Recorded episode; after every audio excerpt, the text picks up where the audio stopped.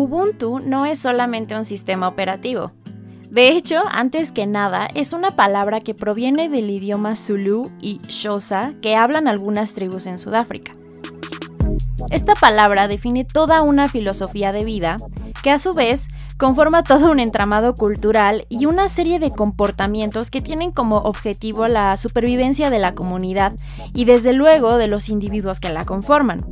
Pero esta supervivencia es una más completa, porque no solo toma en cuenta aspectos físicos como vivienda o alimento, considera cuestiones un poco más abstractas como la felicidad, la interdependencia entre los individuos, necesidades como el sentido de pertenencia y otros más. Ubuntu fue reconocida internacionalmente gracias a Nelson Mandela, cuando estaba tratando de liderar Sudáfrica a la liberación de los prejuicios y el odio que persistían luego de años y años de cruel y rudo apartheid. Lo maravilloso de este concepto y la aplicación que Mandela pretendía ejemplificar en este caso se vislumbraba en el perdón. No solo los blancos debían terminar con los prejuicios que les ayudaban a justificar actos racistas contra el resto de los sudafricanos, pero los negros también debían aprender a perdonar y dejar ir todos los rencores y las posibles ofensas que les hubiesen cometido. Se dice que en una de las muchas cartas que Madiba escribió para sus hijas cuando estaba en la cárcel, hay que recordar que él estuvo en prisión durante 27 años como resultado de su activismo político. Bueno, pues Mandela le pide a sus hijas que comprendan que no deben guardar resentimiento o rencor contra sus verdugos, pues ellos solamente actúan en consecuencia de un sistema que está incorrecto y que requiere cambio les pide que lo perdonen y que traten de ver lo mejor de ellos. A pesar de ser quienes le imponen duros castigos todos los días y lo humillan constantemente. Entonces, Mandela comprende que la mejor forma de evitar que atropellos raciales se sigan cometiendo es si trata de ver el problema a gran escala, cambiar las cosas desde arriba para que las piezas caigan en su sitio abajo. Y esa es parte de la actitud que el concepto de Ubuntu hereda. Pero la definición de Ubuntu es complicada. No porque sea difícil de comprender, pero porque es difícil de poner en términos simples. Por un lado, se asocia con la identidad. Por ejemplo, la máxima de la filosofía Ubuntu reza así. Y perdonen un poco mi pronunciación porque no estoy segura de que sea correcta. Dice, Ubuntu, Gabuntu, Gabantu. Y esto se puede traducir en diferentes frases como yo soy porque somos, yo soy porque tú eres, una persona es una persona a través de otras personas, soy porque pertenezco, soy porque eres, eres porque somos. Ahora, todas estas frases lo que implican es que debemos estar en relación con otros para poder definir lo que somos y lo que queremos.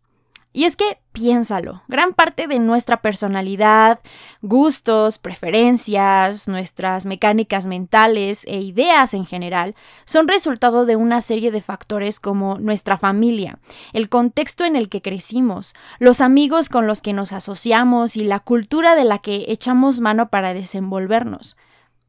Todos estos factores existen antes de que nosotros seamos capaces de comprender lo mucho que nos afectan, y por ello definen en gran medida lo que elegimos ser y los caminos que deseamos tomar en la vida.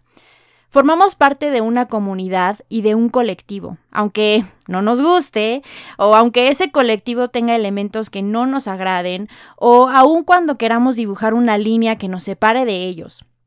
Porque incluso en la negación, este estilo de vida y todas estas vivencias nos condicionan, nos limitan o nos definen.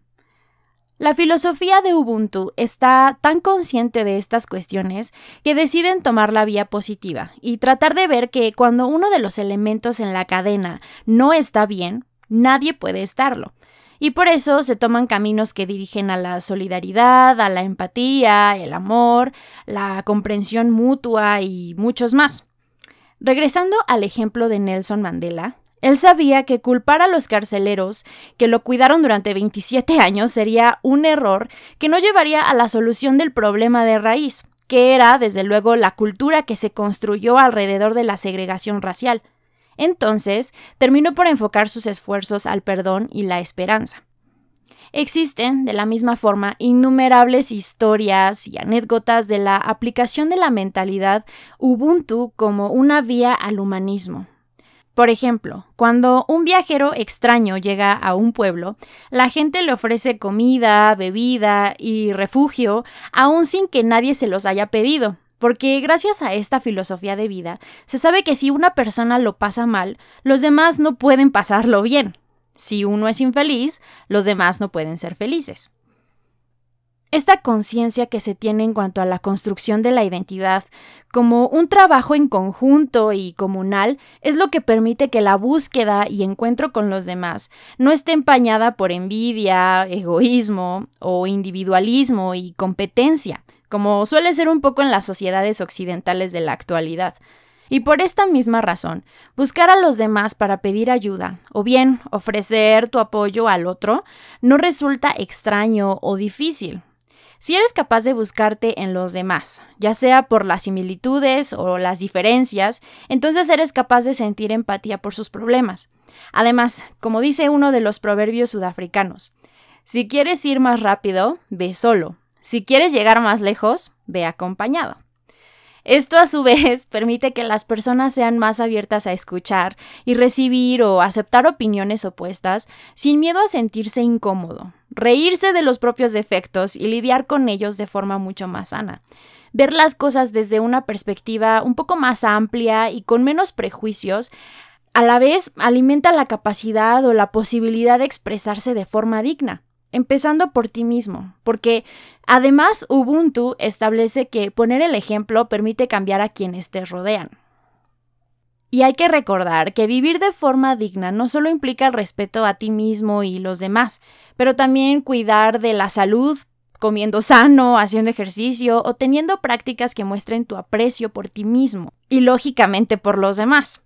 Una forma de hacer esto mismo en la vida cotidiana se aprecia en la respuesta que se suele dar al saludo frecuente. Por ejemplo, cuando alguien dice Buenas tardes, ¿cómo estuvo tu día? La otra persona responde Tuve un día fantástico si tú tuviste un día fantástico.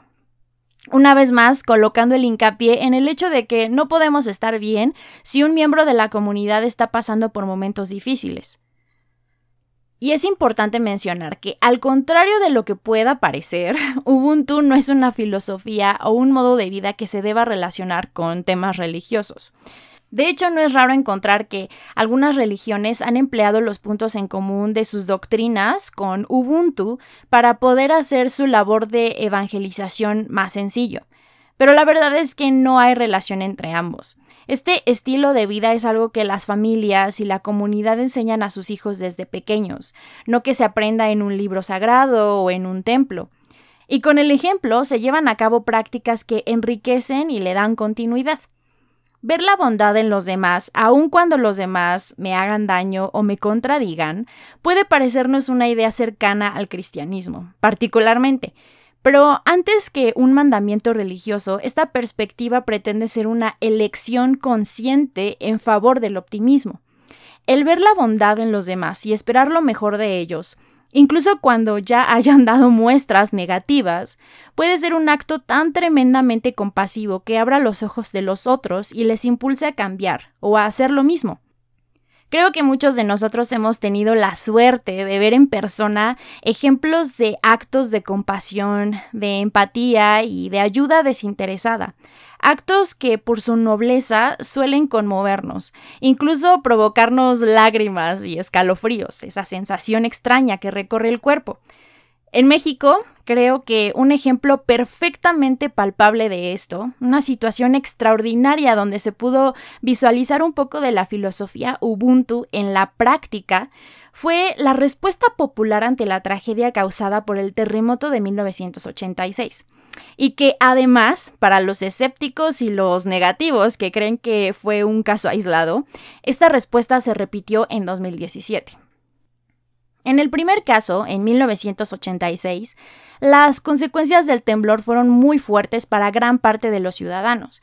Los edificios y la infraestructura en general no estaban acondicionados o preparados para resistir un temblor tan fuerte y esto causó muchos más daños y por lo tanto muertes. La cultura de la prevención no se había fomentado como debía, y esto dificultó mucho los procesos de búsqueda y de rescate de entre los escombros.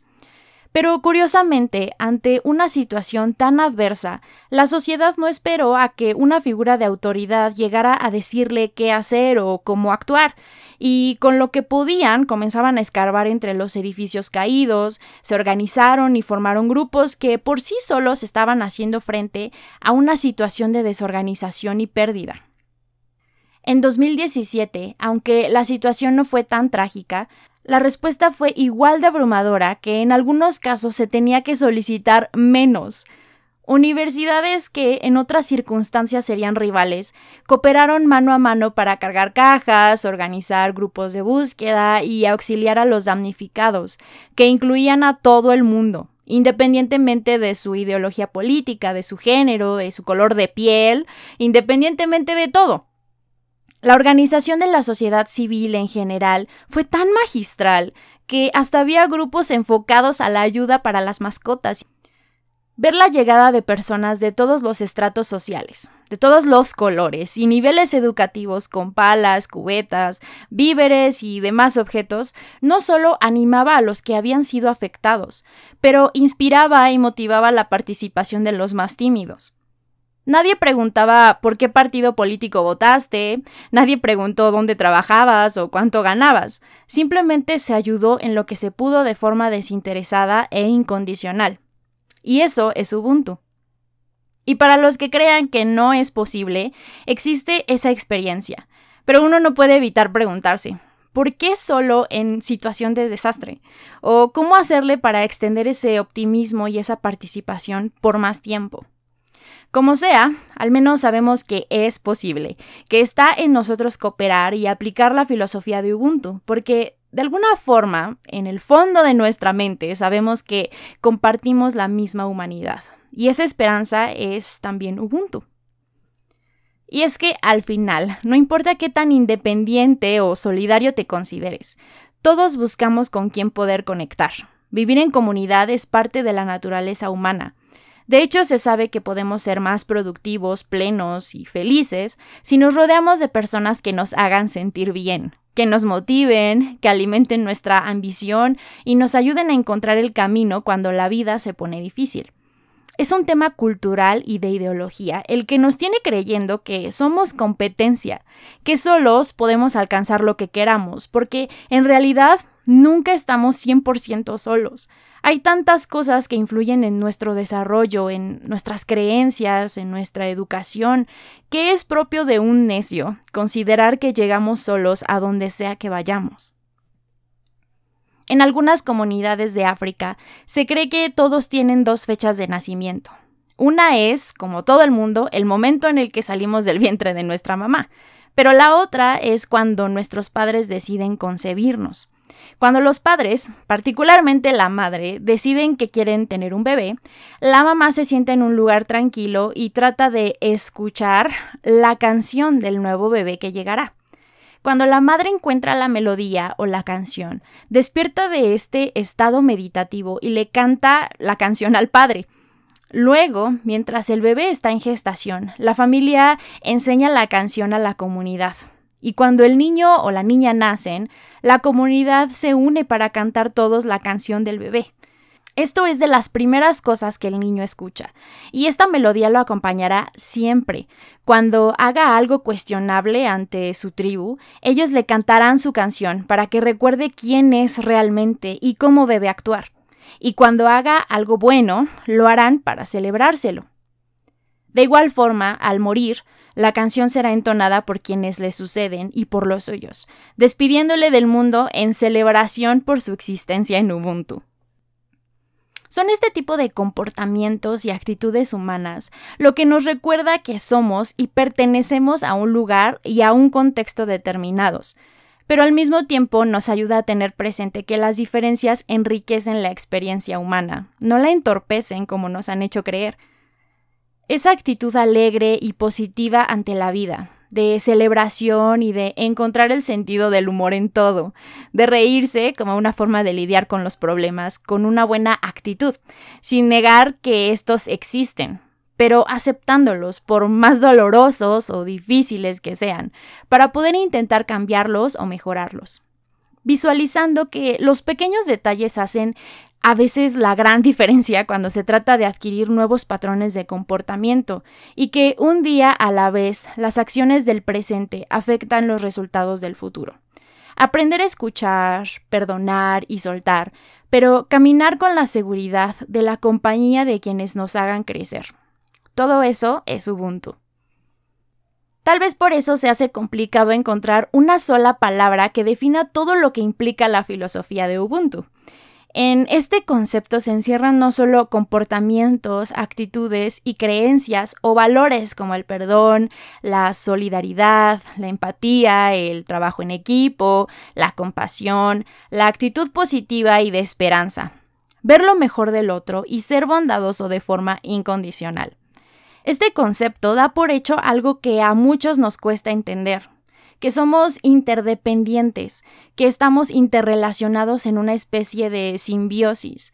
Todos tienen un rol, aunque se trate del insecto más diminuto. Piensa, por ejemplo, en las abejas pueden parecer insignificantes en comparación con lo enorme que es el planeta, pero hoy se sabe que sin su trabajo de polinización se pone en peligro el equilibrio completo del ecosistema y hasta de la humanidad.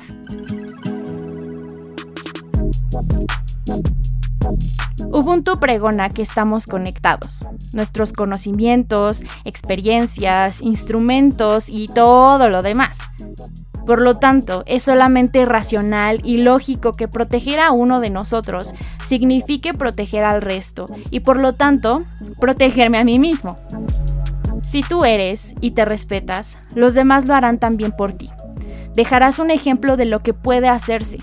Todos nos moldeamos de los demás y somos porque pertenecemos.